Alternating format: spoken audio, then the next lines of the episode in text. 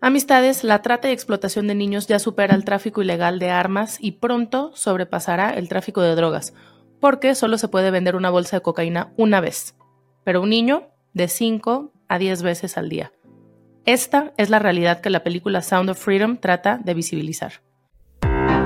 Buscaminas, el podcast. No se pendeje, cuestiona lo que ves. Bienvenidos a Buscaminas, donde tocamos temas para no apendejarnos. Antes de seguir con este tema tan intenso, por favor, dale like al video, déjanos un comentario, toca la campanita, suscríbete y todo lo que ya sabes para que podamos seguir creando contenido gratuito para ti y cuestionar juntos la cultura. Bueno, Sound of Freedom es una película independiente que se ha convertido en una especie de fenómeno en Estados Unidos, donde se estrenó hace apenas dos semanas y con muy poco presupuesto ha rebasado en taquilla a gigantes como Indiana Jones en parte gracias a todo el desmadre que se armó en redes, que seguro ya te enteraste. Pero bueno, como dicen, no hay mala publicidad. Eh, en Rotten Tomatoes tiene un 100% de aprobación de la audiencia. Es una locura lo que, lo que sucedió. Entonces, ahorita les platicamos por qué ha sido tan controversial, pero antes, la trama. Esta historia está basada en la vida de Tim Ballard, un ex agente del Departamento de Seguridad Nacional de Estados Unidos, que lo asignaron hacer operativos encubiertos para desmantelar redes de turismo sexual infantil y tráfico de niños. Entonces este señor viajó por todo el mundo y rescató a muchísimos niños sometidos a estas horribles formas de esclavitud moderna. Ya después hizo su propia fundación y demás, pero, pero empezó trabajando para el gobierno de Estados Unidos. Entonces, esta película se basa en vivencias reales de Tim Ballard que desenmascaran el enorme problema del tráfico de niños que ocurre todos los días en todo el mundo. Y vemos también el papel de, las redes clandestinas en Internet, cómo operan. Entonces está súper interesante. Su trabajo, de hecho, fue tan sobresaliente que en 2015 fue homenajeado por muchos medios, mainstream como CNN o Forbes, donde lo calificaban como un hombre que ha dedicado su vida a liberar esclavos. Imagínense, pues porque eso es la trata de niños, esclavitud. Entonces, pues sí, como una especie de héroe, ¿no?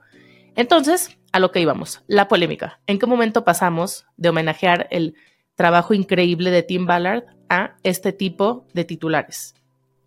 Estos que están viendo aquí. Mike Rothschild, un periodista, dijo en CNN, este tipo de películas son creadas desde el pánico moral.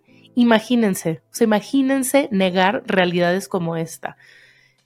O sea, otros dicen que es una película para boomers, para viejitos, eh, para gente sin cerebro, y muchos otros la relacionan con la teoría de la conspiración de QAnon.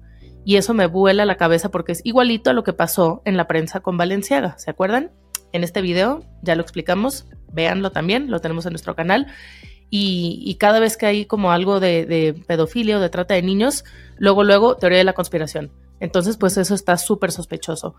Pero bueno, estos medios, ¿por qué quieren enmarcar la película como algo de tus tíos religiosos conspiranoicos? ¿Por qué insisten en politizar un tema que nos debería de indignar a todos? Bueno, pues por un lado, si le rascamos un poquito, veremos que dentro de estos mismos medios hay mucha mierda y hay mucha cola que les pisen.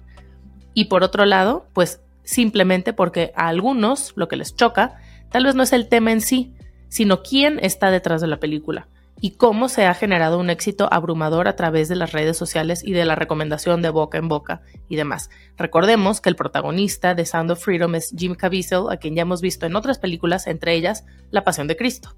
El productor es Eduardo Verástegui y Mel Gibson está muy involucrado en la promoción de esta película.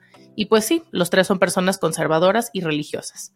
Entonces, Está perfecto si tú no eres religioso, si te parece una payasada que Verástegui se esté postulando a la presidencia de México o lo que sea. Está bien, es tu opinión.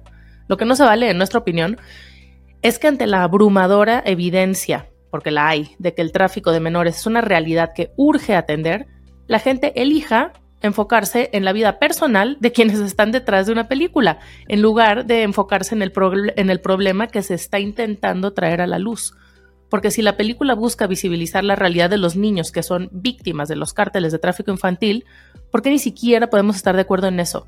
Comentarios como estos son los que nos quitan fe en la humanidad, la neta, donde si alguien no piensa como yo, entonces todo lo que emane de esa persona, en este caso Verastegui, Jim Caviezel, Mel Gibson y los demás, es basura. Todo lo que ellos digan, hagan, eh, promuevan, es basura. Híjole, eh, comentarios como este, ¿no? Que dice, pelis malas hay en todos lados, pero procuro no darles mi dinero, especialmente si los productores son de extrema derecha.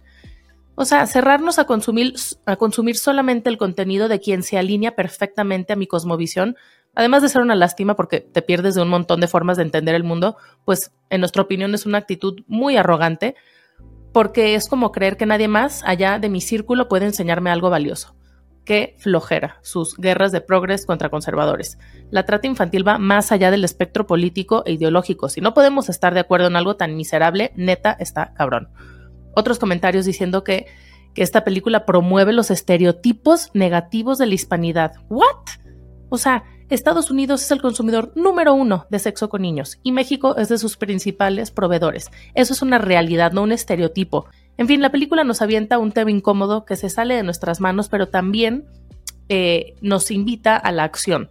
Porque además de que parte del dinero recaudado en las taquillas irá a apoyar un montón de ONGs que ayudan a combatir la trata infantil, Tim Ballard fundó en 2013 su propia organización Operation Underdog Railroad para rescatar a todos estos niños vulnerables y restaurarles la vida. En su página explican exactamente qué hacen y cómo lo hacen, desde operaciones internacionales hasta cuidados posteriores al rescate para ellos y sus familias. Entonces, sea como sea, la polémica de esta película por lo menos nos tiene hablando del problema que hay detrás, y ojalá nos quedemos con eso. Y bueno, esa es nuestra opinión, pero ¿cuál es la de ustedes? Nos encantará leerlos y contrastar posturas, porque cuando abrimos el diálogo abrimos también las posibilidades. Si te gusta lo que hacemos, puedes apoyarnos de dos formas. Una es, como ya dijimos, suscribiéndote, dando like, compartiendo, comentando, bla, bla, bla. Y la otra es entrando al link que está en la descripción de este video para dejarnos un donativo. Es la única forma en la que podemos seguir creando contenido para ustedes. Muchas gracias. No se apendeje, cuestiona lo que ves.